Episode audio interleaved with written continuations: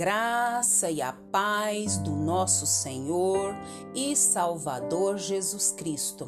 Aqui é Flávia Santos e bora lá para mais uma meditação. Nós vamos meditar nas Sagradas Escrituras em Colossenses 3,15 e a Bíblia Sagrada diz que a paz de Cristo seja o juiz em seu coração.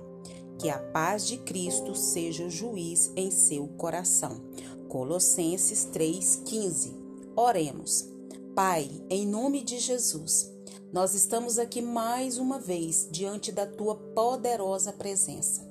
E com muito temor e temor, nós pedimos ao Senhor perdão, Pai. Perdoa os nossos pecados, perdoa as nossas fraquezas, perdoa, Pai amado, a nossa pequenez, perdoa, Pai amado, a nossa insignificância, a nossa falta de fé, Oh Deus, tem misericórdia das nossas vidas e nos guia, Pai, pelo caminho da, da vereda da justiça. Nos ajuda, Pai, a andar não conforme a nossa vontade, mas andar conforme a vontade do Senhor.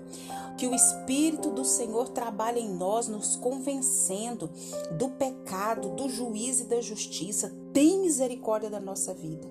Te louvamos, te agradecemos por mais um dia, por mais uma oportunidade Agradecemos por todo o amor, zelo, cuidado, proteção, provisão que o Senhor tem para com as nossas vidas. Pai, continua falando conosco. Nós necessitamos urgentemente nos alimentar da tua palavra.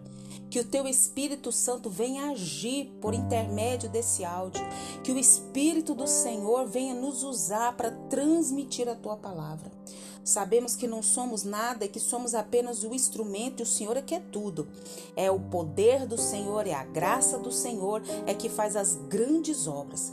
Que cada lar que nos ouve seja abençoados pelo poder da tua palavra. Nós clamamos a ti e já somos agradecidos no nome de Jesus. Amém. Nós vamos falar sobre a maioria errou. Não vamos com a maioria, porque né, o, as pessoas têm um, um, uma palavra popular que agora me fugiu, um jargão popular que diz: a voz do povo é a voz de Deus. Você já ouviu falar sobre isso? Mas se nós formos para a palavra de Deus, nem sempre é assim.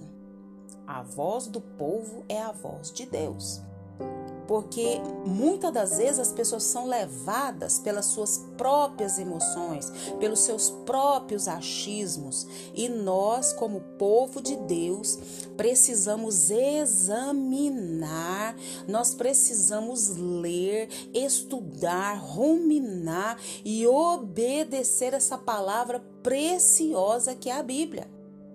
A Bíblia é a palavra de Deus. Tudo que eu e você precisamos saber está na palavra de Deus. Você já leu a Bíblia hoje? Você já meditou na palavra de Deus hoje? Se não, há tempo. Bora lá cair para dentro da leitura, bora lá cair para dentro do estudo da palavra. Então, vivemos numa sociedade de que se é denominada democrática que muitas vezes significa governo da maioria. Nós sabemos disso. Entretanto, na Bíblia encontramos várias ocasiões em que a escolha da maioria resultou em fracasso. Por exemplo, logo depois que Moisés conduziu o povo de Israel para fora do Egito, estando ainda no deserto, é, Moisés enviou doze espiões para espiar a terra de Canaã e trazer um relatório do que vissem. Quando aqueles espiões voltaram, de fato trouxeram um relatório animador acerca da terra, da sua produtividade e potencial. Só que a maioria daqueles homens, os dez deles, apresentaram as suas opiniões pessoais, dizendo: Mas o povo que lá vive é poderoso e as cidades são fortificadas e muito grandes.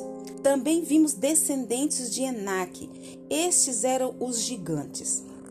Apenas dois homens, Caleb e Josué, se levantaram para contestar o que a maioria havia dito. E sabe o que foi que aconteceu? Se você for adiante com a leitura do texto, verá que o povo preferiu o quê? Seguir a opinião da maioria. Você é desses tais que vai na opinião da maioria? Como consequência, sabe o que, que aconteceu? O Senhor disse: Nenhum de vocês entrará na terra que, com mão levantada, jurei dar-lhes para sua habitação, exceto Caleb, filho de Jefoné, e Josué, filho de Num. Isso está lá em Números 14, 30. Dessa forma, eles tiveram de vagar durante cerca de 40 anos pelo deserto, até que toda aquela geração pereceu, exceto Caleb e Josué, que entraram em Canaã e possuíram a sua herança. Nesse incidente, nós observamos que os que seguiram a maioria se deram mal. E se deram tão mal que não conseguiram herdar a terra prometida. Diante disso, precisamos saber também quem que está com a razão. Nem sempre a maioria está com a razão. E nesses casos é preferível ficar com a minoria, mas ficar com a verdade se queremos receber as bênçãos de Deus. Como saber? Se estamos tomando a decisão certa, se estamos é, com a minoria ou com a maioria de que lado que a gente deve ficar. A primeira fonte, que é aquilo que a gente fala todos os dias, aquilo que a gente fala para examinar, e é uma falha nossa, é uma falha que nós precisamos consertar, é ler a Bíblia. Ler a Bíblia e fazer oração se a gente quiser crescer, se a gente quiser ser bem sucedido, porque a Bíblia nos orienta o que fazer e o que não fazer. Então a primeira fonte é consultar a Bíblia, a palavra de Deus. Veja, por exemplo, o versículo que nós lemos hoje. Vou lê-lo. Que a paz de Cristo seja o juiz em seu coração. Colossenses 3,15. Tá com dúvida? Para tudo. Para tudo.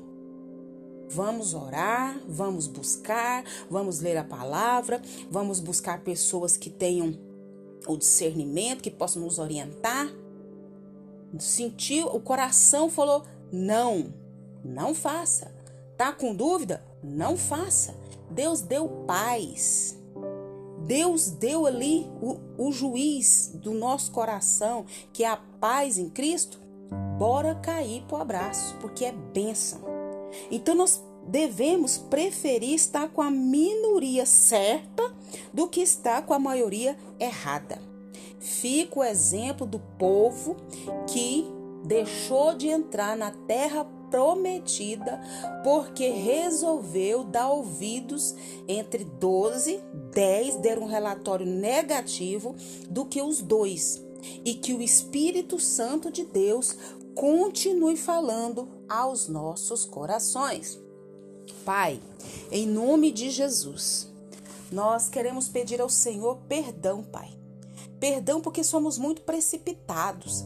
Queremos resolver as coisas para ontem. E o Senhor nos manda ter o que? Paciência, prudência, constância na oração, no estudo da palavra.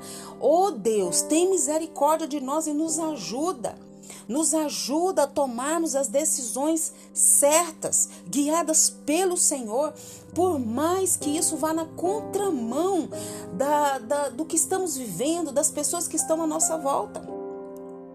Que a gente venha mesmo preferir estar com a minoria, mas essa minoria está agindo conforme a vontade do Senhor. Pai, em nome de Jesus, agradecemos por essa palavra de despertamento. Agradecemos ao Senhor por mais o Senhor está nos alertando. Ajuda-nos. Ajuda-nos a tomar decisões certas. Louvamos ao Senhor, Pai, por esse dia tão maravilhoso. Louvamos ao Senhor pela noite que passou, uma noite de repouso, uma noite de descanso, onde nós estamos bem, os nossos. Deus, não temos palavras para agradecer. Continua nos guardando, Pai, dessa praga do coronavírus e de todas as pragas que estão sobre a terra. Nos guarda da pior praga, que é o pecado e nos guarda de nós mesmos, das nossas decisões, dos nossos próprios achismos, da nossa própria inteligência. Tem misericórdia de nós. Esse é o nosso pedido, agradecidos no nome de Jesus. Leia a Bíblia. Leia a Bíblia e faça oração se você quiser crescer, pois quem não ora e a Bíblia não lê, diminuirá, perecerá e não resistirá. Um abraço e até a próxima, querendo bom Deus. Fui!